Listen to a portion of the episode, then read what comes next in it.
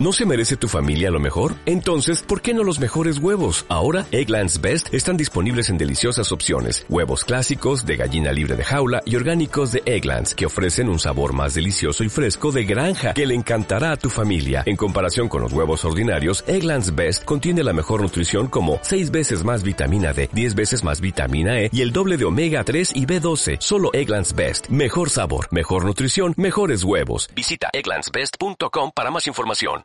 Lenguaje y sintaxis visual, Fundamentos de la comunicación visual, parte 2 de 3.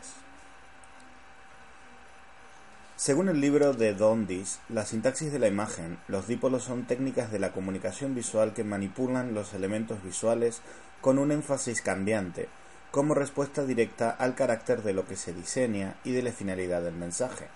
La técnica visual más dinámica es el contraste, que se contrapone a la técnica opuesta, la armonía.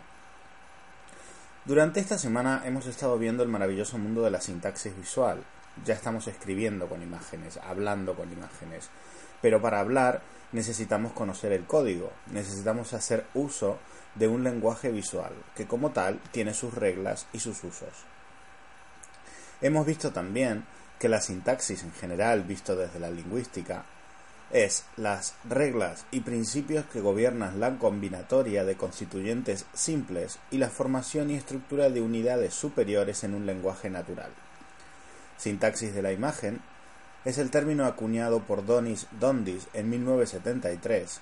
Describe el análisis de la composición y la imagen, y la imagen en términos de sintaxis y literatura visual. Donis Dondis a Premier, of Visual Literacy, Cambridge, MIT Press. Dijimos que si la sintaxis de la imagen entonces es el modo en que se disponen y ordenan todos los elementos que componen la imagen mediante unas técnicas, reglas o normas. Funciona siempre como conector entre intención y resultado final y son fundamentales para cualquier diseñador como lo es la gramática y la sintaxis para un escritor. Durante la semana he ido compartiendo ejemplos de imágenes donde se veían aplicados los dipolos más importantes. Espero que os hayan sido útiles y a partir de ahora, en el momento de crear una imagen, cualquiera sea su naturaleza, los tengamos en cuenta, para de ese modo poder controlar el significado y reforzar aquello que nos interesa para conseguir una buena comunicación visual. Como ya os he dicho, al principio parece un tema complejo, pero no. ¿No os acordáis lo difícil que nos parecía leer cuando éramos niños? Y escribir era una tarea faraónica. Y ahora lo hacemos de un modo inconsciente, casi reflejo, incluso con teclados nuevos que van variando permanentemente con cada modelo de móvil que tenemos, y sin embargo naturalizamos los movimientos enseguida y en muy poco tiempo no pensamos en el tipeo y en que la tecla, la tecla que debemos apretar. Pues lo mismo pasa con esto. Cuando naturalizas el pensar en imágenes, el elegir uno u otro de estas técnicas, lo haces casi de un modo instantáneo. Os, os animo a practicar. ¿Verdad que si tenéis que decirle algo lindo a un ser amado o a un amigo o a una madre, no elegís la misma imagen para unos que para otros? Y si tenéis que pensar un anuncio para un banco, a priori no se os ocurre buscar las mismas imágenes que usasteis para el anterior cliente que era un comercio pequeño. Pues eso tiene que ver con la sintaxis de la imagen. Recordemos la lista completa de dipolos y repasemos los últimos. Equilibrio, inestabilidad, simetría, asimetría, regularidad, irregularidad, simplicidad, complejidad, unidad, fragmentación, economía, profusión, reticencia, exageración, predictibilidad, espontaneidad, actividad, pasividad, sutileza, audacia, neutralidad, acento, transparencia, opacidad, coherencia, variación, realismo, distorsión, plana profunda, singularidad, juxtaposición, secuencialidad, aleatoriedad, agudeza, difusividad, continuidad, episodicidad. Veamos los últimos. Actividad pasividad. Actividad es energía y movimiento. Sugerir que están pasando cosas mm, se debe reflejar acción. Pasividad, por el contrario, es el reposo y equilibrio absoluto, inmóvil, quietud. Sutileza, audacia. Sutileza, mediante esta técnica intentaríamos establecer una distinción afinada, de gran delicadeza y refinamiento. Debe utilizarse muy inteligentemente para conseguir soluciones ingeniosas. Audacia es una técnica visual obvia. Debe usarse con atrevimiento, seguridad y confianza en sí mismo, pues su propósito es conseguir una visibilidad óptima. Neutralidad acento.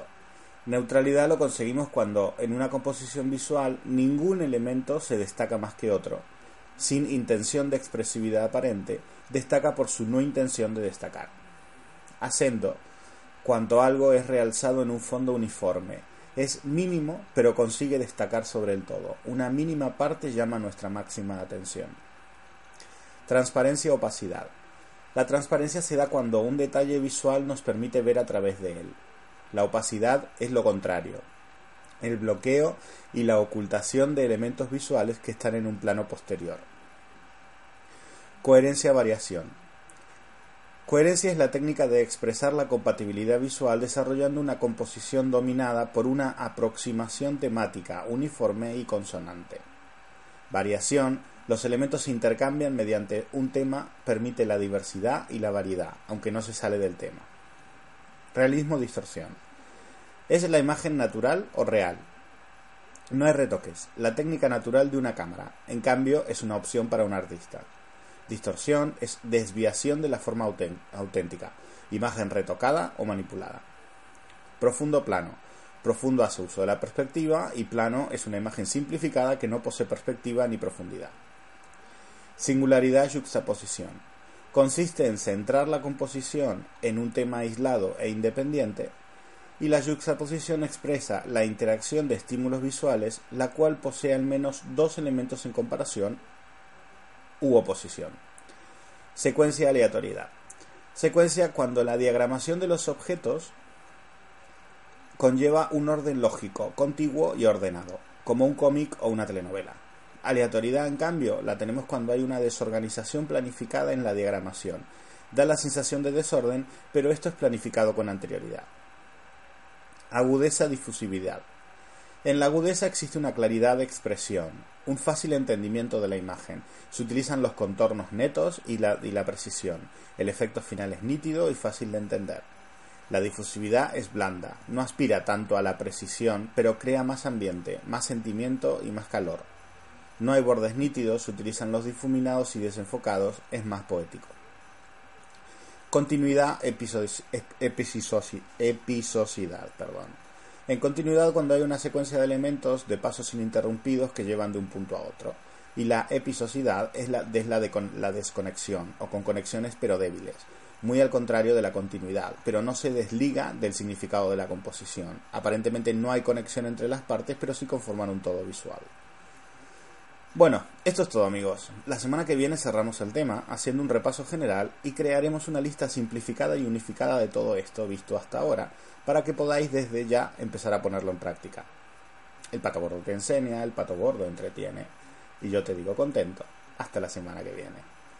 Todas las imágenes están publicadas y referenciadas en mi cuenta de Tumblr y las fuentes consultadas son JR, y jcdesigner.com.